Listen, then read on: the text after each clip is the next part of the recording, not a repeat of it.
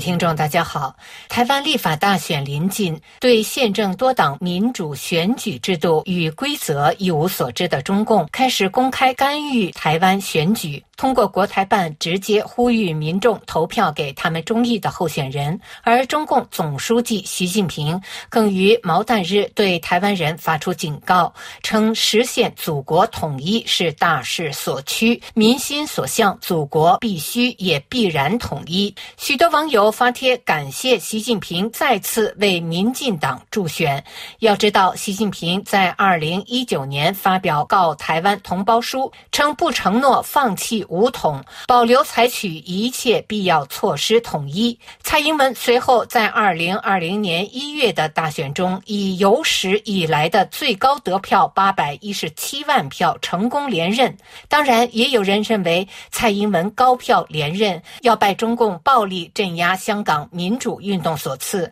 香港的社会主义改造、警察治港，彻底终结了一国两制，也使国民党的一中各表沦为笑柄。网友王丹发帖说：“一月一号，国台办发言人公开向台湾人喊话，称希望广大台湾同胞认清民进党路线政策的极端危害性、破坏性，坚决反对台独，在何去何从的十字路口做出正确选择。这是迄今为止中共官方最明确的对台湾选举的介入，而且直接下指导棋，悍然要求台湾人不要。”投票给民进党，中共显然把这次选举当作一次对台湾人的大型民意测试，看看台湾人是否会服从北京的意志。一月十三号也因此成为一个台湾人展示集体意志的机会。你可以用你的选票大声告诉中共，在他们的庞大压力下，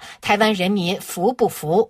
如果台湾展示了强大的集体意志，不愿意服从北京。的指导，中共就会知道蛮干的代价太大，两岸和平才会有根本的保障。因为历史早已证明，和平从来不是建立在对方的善意的基础上，而是建立在绝不屈服的强大意志的基础上。网友 Tiger 八九一六发帖说：“如果统一意味着被奴役、失去自由，那就不能成为选项。香港的年轻人后知后觉做出了。”反抗的选择，并得到大多数港人的支持，但是在专制政权的压制之下失败了。台湾人只有勇敢面对，捍卫自由，这是自由与被奴役的选择，不是和平与战争的选择。和平或者战争都不能以失去自由为代价。近日，一位大陆网友发出的短文引发人们对统一台湾执念的思考。如果说台湾人是中华民族的炎黄子孙，那么台湾人的福祉到底是什么？统一的目的到底是什么？是政治的需要、文明的需要，还是幸福的需要？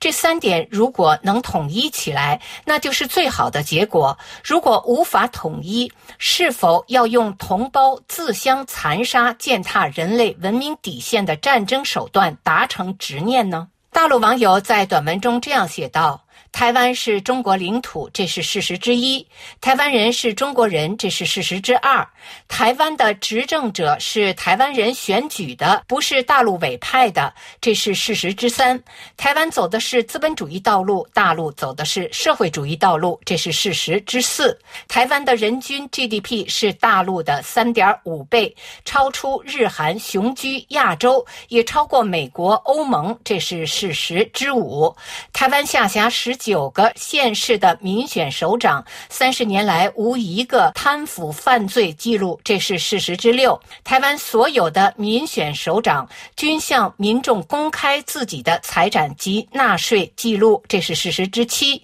台湾的农民退休费与下台总统一样，这是事实之八。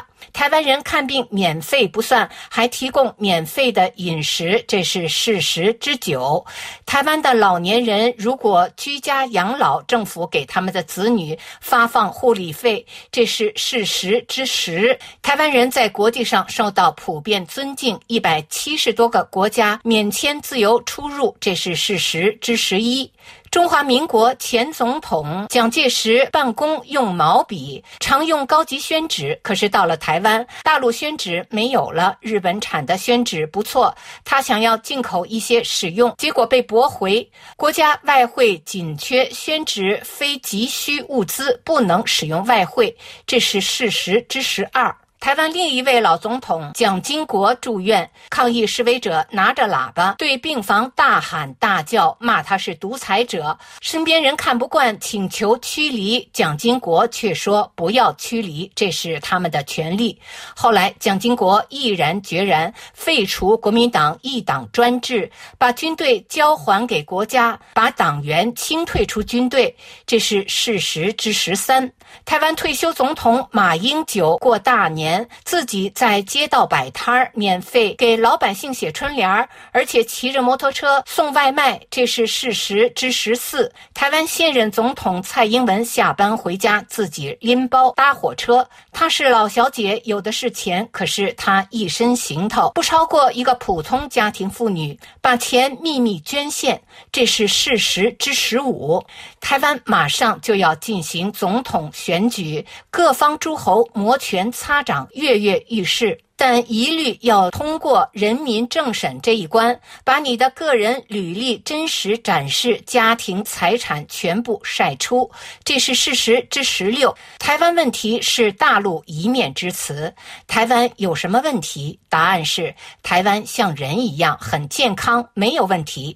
台湾的现政权是把台湾人当人看的政权，台湾人的福利待遇处在当今世界前列。有人说解放。放台湾，解放你自己吧。台湾的政治文明是当今文明世界的典范。台湾经济是当今世界上经济最繁荣地区之一。你六亿人口，月收入不足千元，处于国际绝对贫困线以下，你有什么资格担心台湾人民生活在水深火热之中呢？值得特别强调的是，台湾没有官媒，舆论工具老百姓掌控，所以台湾没有假话、瞎话、空话。话套话、废话、捧话、横话、胡话、狂话、梦话、疯话等等。网友韩连朝发帖说：“习近平去年十一月访美时称，中美两条道路不同，但都是人民的选择，都应该得到尊重。让我们假设中国目前的政体是人民的选择，那党国为何利用种种威胁、利诱干涉台湾选举，不尊重台湾人民选择自己的政治制度和发展道路呢？难道台湾人民不是人，而是你国的家奴吗？”以上是今天的微言微语，我是桑榆。